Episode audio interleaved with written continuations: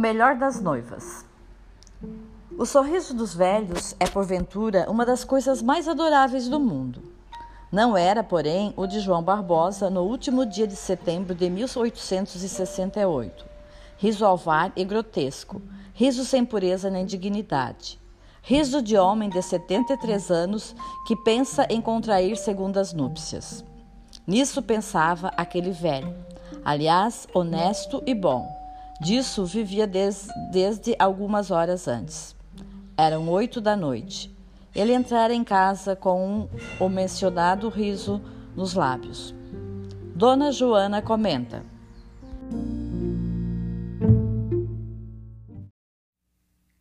Muito alegre vem hoje o senhor? Sim. Vi um passarinho verde? Querem ver que é? Isso mesmo, dona Joana. João Barbosa não respondeu. Lambeu os beiços, piscou os olhos e deixou-se cair no canapé. João Barbosa desabotoou a sobrecasaca e deu saída a um suspiro, aparentemente o último que lhe ficara de outros tempos. Esta dona Joana era uma senhora de 48 anos rija e maciça, que durante dez anos dava ao mundo o espetáculo de um grande des desprezo da opinião. Contratada para tomar conta da casa de João Barbosa, logo depois de enviuvar, entrou aí em luta com os parentes do velho, os quais fizeram tudo para excluí-la sem conseguirem nada. João Barbosa herdara de seu pai e de um tio quatro ou cinco fazendas, que transferiu a outros, convertendo seus cabedais em títulos do governo e vários prédios. Fê-lo logo depois de viúvo e passou a residir na corte definitivamente. Perdendo um filho que tinha, achou-se quase só. Quase porque ainda lhe restavam dois sobrinhos que o rodeavam de muitas e várias atenções. Um dia, lembrou-se de inserir nos jornais um anúncio declarando precisar de uma senhora de certa idade, morrigerada, que quisesse tomar conta da casa de um homem viúvo. Dona Joana tinha apenas 38 anos. Confessou-lhe 44 e tomou posse do cargo. Para torná-la mais completa e necessária à casa, Dona Joana não adoecia nunca não padecia de nervos, nem de enxaqueca, nem de coisa nenhuma. Era uma mulher de ferro. Acordava com a aurora e punha logo os escravos a pé. Inspecionava tudo, ordenava tudo, dirigia tudo. João Barbosa não tinha outro cuidado mais que viver. Os dois sobrinhos tentaram alguma vez separar da casa uma mulher que eles temiam pela influência que, que já tinha e pelo desenlace possível de semelhante situação. Iam levar os boatos da rua aos ouvidos do tio.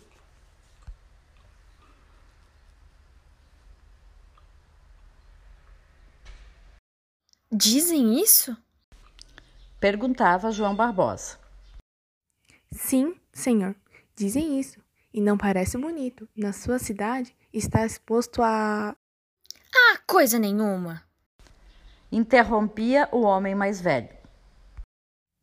Nenhuma? Ou a pouca coisa. Dizem que eu nutro certa ordem de afetos por aquela santa mulher. Não é verdade, mas não seria impossível e, sobretudo, não era feio. Comenta o septuagésimo sobre as qualidades da mulher. Um dos sobrinhos resolvera desligar seus interesses dos do outro e adotou o plano de aprovar o procedimento do velho. Louvou-lhe as virtudes de Dona Joana, que a princípio arrastou a própria caseira. O plano teve algum efeito, porque João Barbosa lhe declarou que ele não era tão ingrato como o outro. Ingrato eu seria um monstro. Respondeu o sobrinho José com um gesto de indignação mal contida. Qual era a situação respectiva entre João Barbosa e Dona Joana, quando não referida noite de setembro, entrou aquele em casa com cara de quem tinha visto passarinho verde. Dona Joana tinha dito por brinco: Querem ver que é. Ao que ele respondeu: Isso mesmo. Isso mesmo. Que? Repetiu Dona Joana daí a alguns minutos. Isso que a senhora pensou. Mas eu não pensei em nada. Pois fez mal, Dona Joana. Mas então. Dona Joana, dê suas ordens para o chá. Servindo o chá, depois que João Barbosa se despira, apressou-se a caseira, na forma de costume, a encher-lhe a xícara, a escolher-lhe as fatias mais tenras, a abrir-lhe o guardanapo com as mesmas solicitude de dez anos. Durante os primeiros dias de outubro, João Barbosa trazia o mesmo ar singular que tanto impressionara a caseira. Ele ria a miúdo, ria para si, ia duas vezes à rua, acordava mais cedo, falava de várias alterações em casa. Dona Joana começara a suspeitar a causa verdadeira daquela mudança. Ao cabo de quinze dias, concluído o almoço, João Barbosa disse-lhe que a acompanhasse ao gabinete. É agora. Vou saber de quem se trata. Pensou ela. Passou ao gabinete.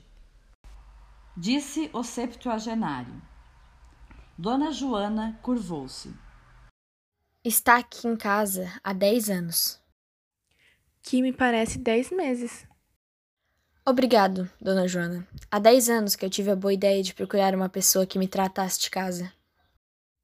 Falemos de outra coisa. Sou justo? Devo ser justo. Adiante. Louvo-lhe a modéstia. É o belo real de suas nobres virtudes. Vou-me embora. Não, não vá. Ouça o resto. Está contente comigo? Se estou contente, onde poderia achar-me melhor? O Senhor ter sido para mim um pai. Um pai? Saiba, dona Joana, que não a quero mais deixar. Ninguém, mas eu devia dizê-lo. Não a quero deixar. Estará a senhora disposta a fazer o mesmo? Ninguém, mas eu devia dizê-lo. Não a quero deixar. Estará a senhora disposta a fazer o mesmo? Dona Joana teve uma vertigem, um sonho, um relance do paraíso. Ela viu ao longe um padre, um altar, dois noivos, uma escritura, um testamento, uma infinidade de coisas agradáveis e quase sublimes. Se estou disposta. Quem se lembraria de dizer o contrário? Estou disposta a acabar aqui com os meus dias, mas devo dizer que a ideia de uma aliança, sim, este casamento. O casamento há de fazer-se, interrompeu João Barbosa, batendo uma palmada no joelho. O casamento há de fazer-se, interrompeu João Barbosa, batendo uma palmada no joelho. Parece-lhe mal? Oh, não, mas seus sobrinhos. Meus sobrinhos são dois capadócios, de quem não faço caso. Está aqui em casa há dez anos. Dona Joana não contestou essa opinião de João Barbosa, e este, serenado o ânimo, readquiriu o sorriso de bem-aventurança que durante as duas últimas semanas o distinguia do resto dos mortais. Pois é o que lhe digo. O casamento há de fazer-se. Sou maior, não devo satisfação a ninguém. Lá, isto é verdade. Mas, ainda que as devesse, poderia eu hesitar à vista, ó, oh, à vista da incomparável graça daquela, vá lá, de Dona Lucinda. Se um condor, segurando Dona Joana em suas garras possantes, subisse com ela até perto do sol, de lá a despenhasse a terra, menor seria a queda do que a que lhe produziu a última palavra de João Barbosa. Lucinda! Quem é essa dona Lucinda? Um dos anjos do céu enviado pelo Senhor, a fim de fazer a minha felicidade na terra. Está caçoando? Quem me dera fosse caçoada. Replicou João Barbosa. Então é certo. Certíssimo. Dona Joana estava pálida. João Barbosa continuou. Não pense que é alguma menina de 15 anos. É uma senhora feita. Tem seus 32 feitos. É viúva, boa família. O panegírico da noiva continuou, mas Dona Joana já não ouvia nada. Posto nunca meditasse em fazer-se mulher de João Barbosa, via claramente que a resolução deste viria prejudicá-la. Nada disse e ficou triste. O septuagenário reparou na tristeza de Dona Joana e apressou-se a animá-la. Que tristeza é essa, Dona Joana? Isso não altera nada a sua posição. Eu já agora não a deixo. Há de ter aqui a sua casa até que Deus a leve para si. Quem sabe? Suspirou ela. João Barbosa fez-lhe fez os seus mais vivos protestos e tratou de vestir-se para sair. Saiu e dirigiu-se à Rua da Ajuda, onde morava, para a Rua dos Arcos, onde morava a dama de seus pensamentos, futura esposa e dona de sua casa. Dona Lucinda tinha 34 anos para 36 mas parecia ter mais. Tão severo era o rosto, e tão de matrona os modos. Mas a gravidade ocultava um grande trabalho interior, uma luta dos meios que eram escassos, com os desejos que eram infinitos. Viúva desde os 28 anos, de um oficial da Marinha, com quem se casara aos 17, para fazer a vontade de seus pais. Ela amava a vida suntuosa e apenas tinha com que passar modestamente, cobiçava as grandezas sociais e teve de contentar-se com uma posição medíocre. Um dia, porém, surgiu no horizonte a vela salvadora de João Barbosa. Apresentado à viúva do oficial de marinha, em uma loja da Rua do Ouvidor, ficou tão cativo de suas maneiras e das graças que lhe sobreviviam, tão cativo que pediu a honra de travar relações mais estreitas. Tal foi a origem do amor de João Barbosa. Ela ajudou. Um dia, achando-se ele embebido ao olhar para ela, Dona Lucinda perguntou-lhe graciosamente se nunca a tinha visto. Via há muito. Como assim? Não sei. Balbuciou João Barbosa. Dona Lucinda suspirou. João Barbosa suspirou também. No dia seguinte, a viúva disse a João Barbosa que dentro de pouco tempo se despediria dele. João Barbosa pensou cair da cadeira abaixo. Mas. Para quê? Um jantar basta. Então, é que o senhor é o quinto ricaço a quem ela lança a rede. Os primeiros quatro perceberam a tempo e sentiram a especulação pura e não caíram. Eu estou prevenindo você, para que não se deixe levar pelo canto da sereia, e se ela lhe falar alguma coisa. Porque. Porque Infelizmente, o senhor é rico. Pelo amor de Deus. Meu tio, reparei hoje uma coisa. Já lhe disse, dona Joana, que a senhora não perde nada com a minha nova situação. O lugar pertence-lhe. Tudo perdido, tudo perdido. Interrompeu José fulo de cólera. Explica-te. Também eu. E se o digo é porque o posso dizer, visto que desde hoje estou desligada dessa casa. Felizmente, é um caluniador. Como? Não. Compreendo que me fugisse. Eram intrigas daquela. daquela criada. Creio que há gente de fora. Vou ver. Nada menos.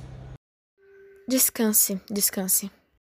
A sociedade não crê, talvez, na pureza de nossa afeição. Confirmemos a suspeita da sociedade.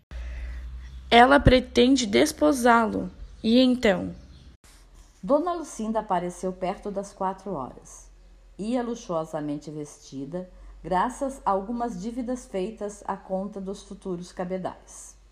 A vantagem daquilo era não parecer que João Barbosa atirava do nada. Passou-se a jantar sem incidente nenhum, pouco depois de oito horas. Dona Lucinda retirou-se, deixando encantado o noivo. Dona Joana, se não fossem as circunstâncias apontadas, devia ficar igualmente namorada da viúva, que a tratou com uma bondade, uma distinção verdadeiramente adoráveis. Era talvez cálculo. Dona Lucinda queria ter por si todos os votos e sabia que o da boa velha tinha alguma consideração. Entretanto, o sobrinho de João Barbosa, que também ali jantara, apenas a noiva do tio se retirou para casa foi ter com ele. Não sou moço, mas a mocidade. Perguntou no impulso, no impulso atônito pela resposta obtida. Tem minha afeição, coitada. É uma ama dotada de muita elevação. Dizia ela com uma voz arrancada às entranhas. Nem Dona Joana nem João Barbosa a podiam ouvir. Eles viviam como dois namorados jovens, embebidos no futuro. João Barbosa planejava mandar construir uma casa monumental em algum dos arrabaldes onde passaria o resto de seus dias. Conversavam das divisões que a casa devia ter, das, da mobília que lhe convinha, da chácara e do jantar com que deviam inaugurar a, a residência nova. Não há de ir, o sobrinho, que tinha rompido com a ideia de tentar tirar Dona Joana da casa, continuava os visitar, e aquele dia em específico notou que Dona Joana não tinha a alegria de costume. Interrogada por ele, Dona Joana respondeu: Por que supõe isso? Não me entendeu, Dona Joana. Ofereço-lhe a minha mão.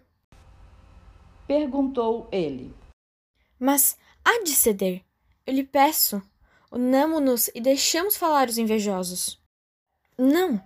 Que graça, que maneiras, que coração! Não imagina que tesouro é aquela mulher.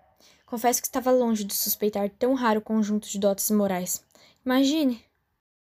Quê? A mocidade não está na certidão de batismo. Está no sentimento que é tudo. Há moços decrépitos e homens maduros eternamente jovens. Também tu? João Barbosa refletiu alguns instantes. Ela espreitou a reflexão com uma curiosidade de cão rafeiro.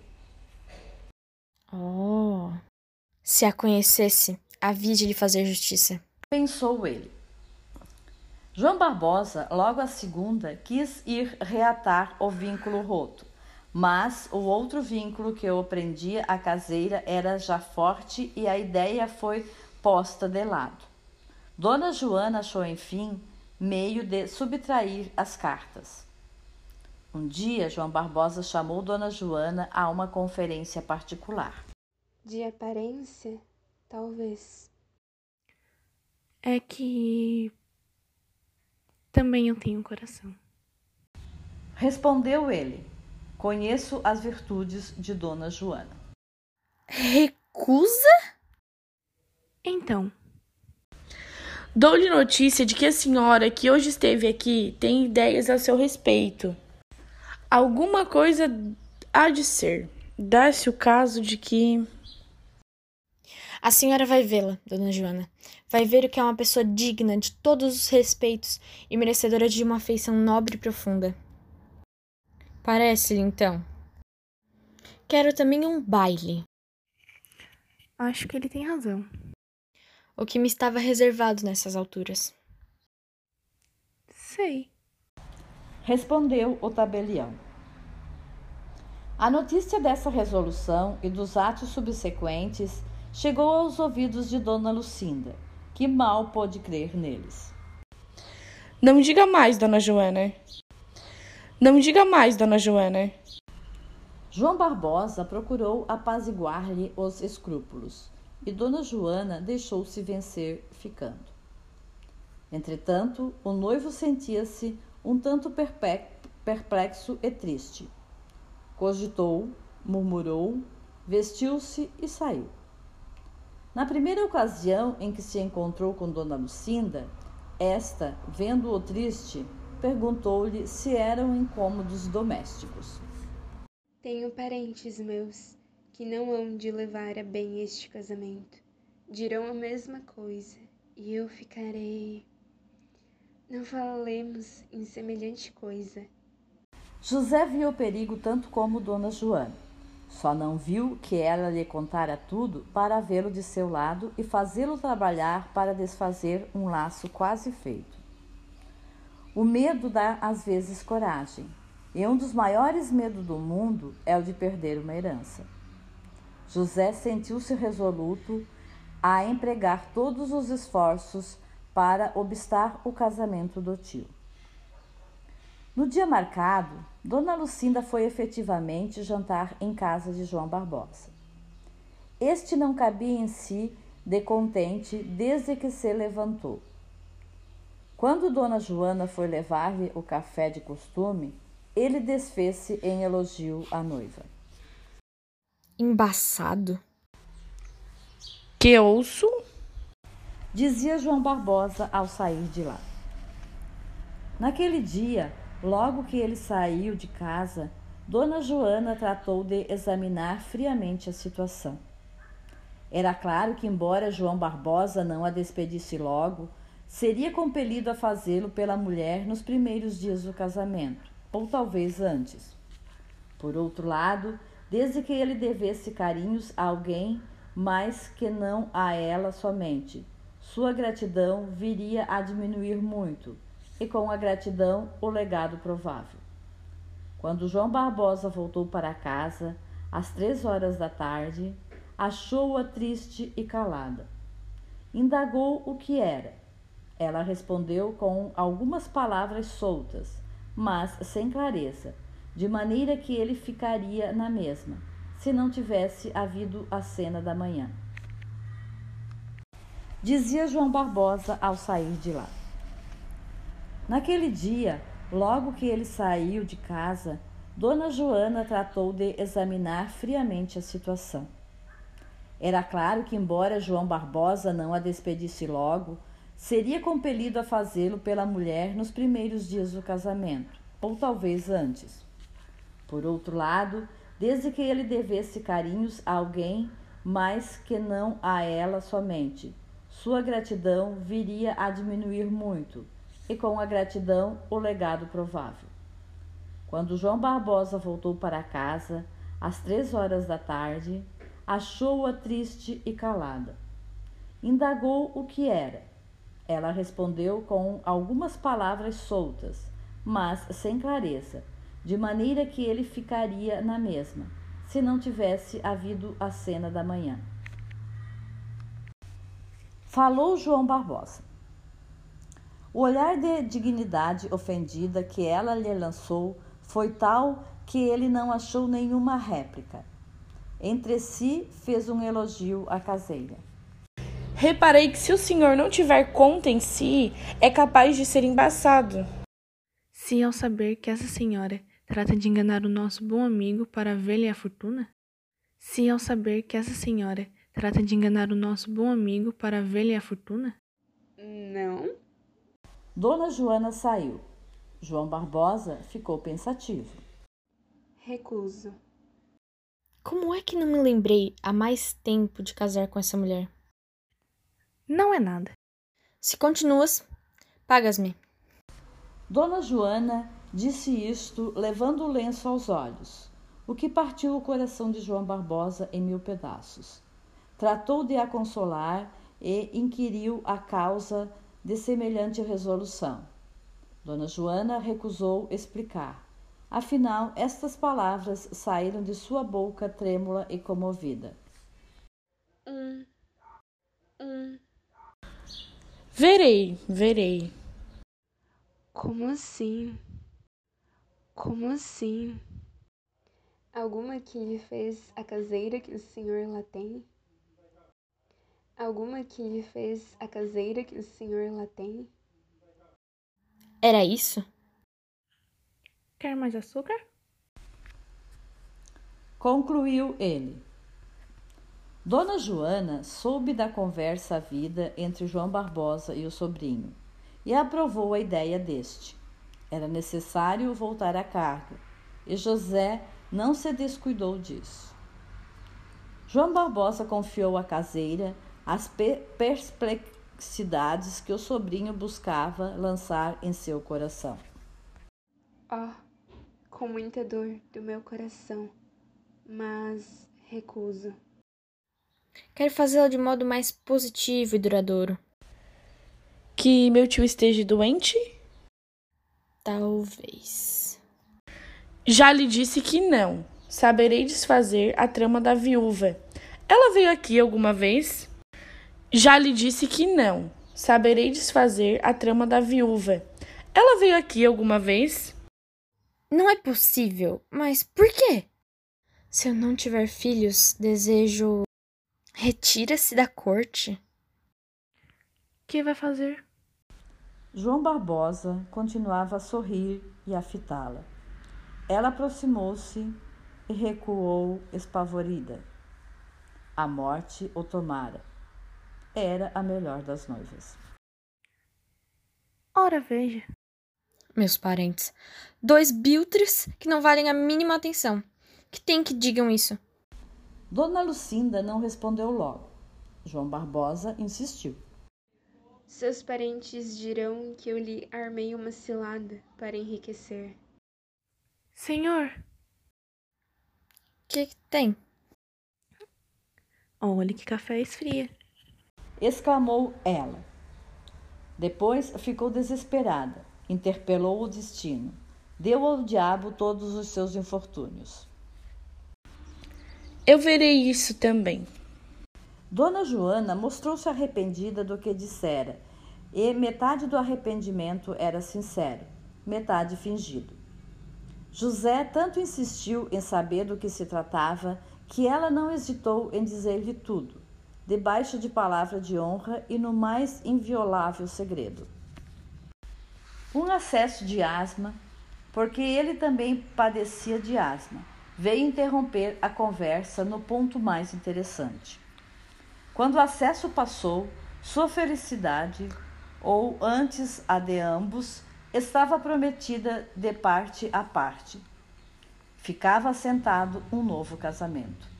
Dona Joana não contava com semelhante desenlace e abençoou a viúva que, pretendendo casar com o velho, sugeriu-lhe a ideia de fazer o mesmo e a encaminhou àquele resultado. O sobrinho José é que estava longe de crer que havia trabalhado simplesmente para a caseira. Tentou ainda impedir a realização do plano do tio, mas este, as primeiras palavras, fê-lo desanimar. Esta mulher ama-me. Que foi? Nada. Digo que bem pode ser alguma intrigante. Não, mas consta-me que há de vir domingo jantar. Coitada. A ideia de que vai perder a minha estima não a deixa um só instante. Ímpeto não aprova talvez esse casamento, mas não se atreveria nunca a dizê-lo. É uma alma extremamente elevada. Tem lá parentes? Descanse. Mera suposição. Pois não é, má mulher. Vou para o norte. Tem tudo. Além disso. João Barbosa não recebeu impunemente esta alfinetada. Se efetivamente Dona Joana não passasse de uma intrigante, era difícil supô-lo, ao ver a cara com que ela o recebeu na volta. Não a podia ver mais afetuosa. Contudo, João Barbosa pôs-se em guarda. Convém dizer que, em honra de seus afetos domésticos, que não o fez sem tristeza e amargura. Dona Lucinda resistiu pouco mais. O casamento foi tratado entre os dois convencionando-se que se verificaria o mais cedo possível. João Barbosa era homem digno de apreço. Não fazia as coisas por metade. Quis arranjar as coisas de modo que os dois sobrinhos nada tivessem do que ele deixasse quando viesse a morrer, se tal des desastre tinha de acontecer. Coisa de que o velho não estava muito convencido. João Barbosa fez a visita acostumada à interessante noiva. Era matinal demais. Dona Lucinda, porém, não podia dizer nada que viesse a desagradar a um homem que tão galhardamente se mostrava com ela. Nada. Há de haver grande jantar e grande baile. É mais estrondoso. Demais, quero apresentar-te à sociedade como minha mulher e fazer-te dançar com algum adido de legação. Sabes dançar? João Barbosa tornou a sentar-se, estava pálido. João Barbosa abafou uma pontada reumática, ergueu-se, curvou-se diante de Dona Lucinda e pediu-lhe a mão. A viúva não corou, mas, posto esperasse aquilo mesmo, estremeceu de júbilo. Pois então, jantar e baile. Não simpatizo com aquela cara. Ideias? Explica-te mais claramente. Oh, não me comprometa. A esta situação, já de si complicada, vieram juntar-se algumas circunstâncias desfavoráveis a Dona Lucinda. O sobrinho José não cessava as suas insinuações. Ao mesmo tempo, os parentes da interessante viúva entraram a rodear o velho, com tal sofriguidão que, apesar de sua boa vontade, este desconfiou seriamente das intenções da noiva. Nisto sobreveio um ataque de reumatismo. Obrigado a não sair de casa, era a dona Joana que cabia desta vez exclusivamente a direção do espírito de João Barbosa. Dona Lucinda foi visitá-lo algumas vezes, mas o papel principal não era seu. A caseira não se, não se poupou a esforços para readquirir a antiga influência. O velho ricaço saboreou de novo as delícias da dedicação de outro tempo. Ela o tratava, animava e conversava. Lia-lhe os jornais, contava-lhe a vida dos vizinhos, entremeada de velhas anedotas adequadas à narração. A distância e a ausência eram dois dissolventes poderosos do amor decrépito de João Barbosa. Logo que ele melhorou um pouco, foi à casa de Dona Lucinda. A viúva recebeu com polidez, mas sem a solicitude a que o acostumara. Sucedendo a mesma coisa outra vez, João Barbosa sentiu que, pela sua parte, também o primitivo afeto esfriara um pouco. Dona Lucinda contava aguçar-lhe o afeto e o desejo, mostrando-se fria e reservada. Sucedeu o contrário. Quando quis resgatar o que perdera, era um pouco tarde. Contudo, não desanimou. Entretanto, João Barbosa voltara à casa, onde a figura de Dona Joana lhe parecia a mais ideal de todas as esposas. Adivinho. A esta situação, já de si complicada, vieram juntar-se algumas circunstâncias desfavoráveis a Dona Lucinda. O sobrinho José não cessava as suas insinuações. Ao mesmo tempo, os parentes da interessante viúva entraram a rodear o velho, com tal sofriguidão que, apesar de sua boa vontade, este desconfiou seriamente das intenções da noiva. Nisto sobreveio um ataque de reumatismo. Obrigado a não sair de casa, era a dona Joana que cabia desta vez exclusivamente a direção do espírito de João Barbosa. Dona Lucinda foi visitá-lo algumas vezes, mas o papel principal não era seu. A caseira não se, não se poupou a esforços para readquirir a antiga influência. O velho ricaço saboreou de novo as delícias da dedicação de outro tempo. Ela o tratava, animava e conversava. Lia-lhe os jornais, contava-lhe a vida dos vizinhos, entremeada de velhas anedotas adequadas à narração. A distância e a ausência eram dois dissolventes poderosos do amor decrépito de João Barbosa. Logo que ele melhorou um pouco, foi à casa de Dona Lucinda. A viúva recebeu com polidez, mas sem a solicitude a que o acostumara. Sucedendo a mesma coisa outra vez, João Barbosa sentiu que, pela sua parte, também o primitivo afeto esfriara um pouco. Dona Lucinda contava aguçar-lhe o afeto e o desejo, mostrando-se fria e reservada. Sucedeu o contrário. Quando quis resgatar o que perdera, era um pouco tarde. Contudo, não desanimou. Entretanto, João Barbosa voltara à casa, onde a figura de Dona Joana lhe parecia a mais ideal de todas as esposas. Marcou-se o dia de ano bom para a celebração do casamento. O casamento deveria ser feito sem estrondo, e foi uma das vitórias de Dona Joana porque o noivo falava em um grande jantar e meio mundo de convidados. Dona Joana fez sua, sua aparição na sala alguns minutos antes da hora marcada para a celebração do matrimônio. Vestia com severidade e simplicidade.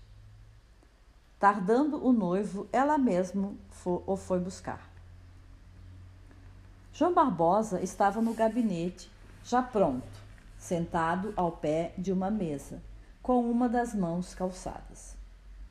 Quando Dona Joana entrou, deu com os olhos no grande espelho que ficava defronte e produzia a figura de João Barbosa. Este estava de costas para ela.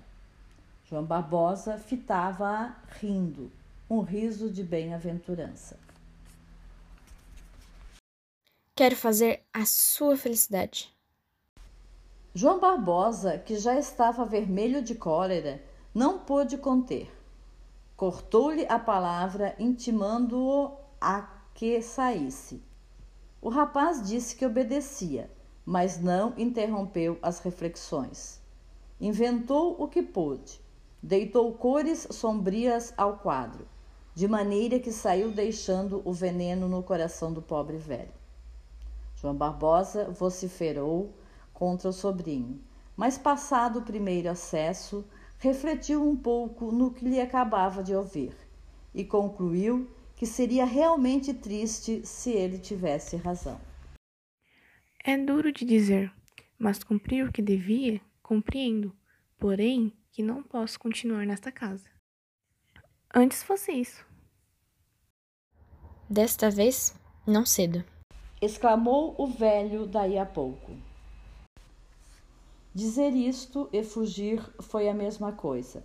João Barbosa ficou a olhar para o ar. Depois dirigiu os olhos a um espelho.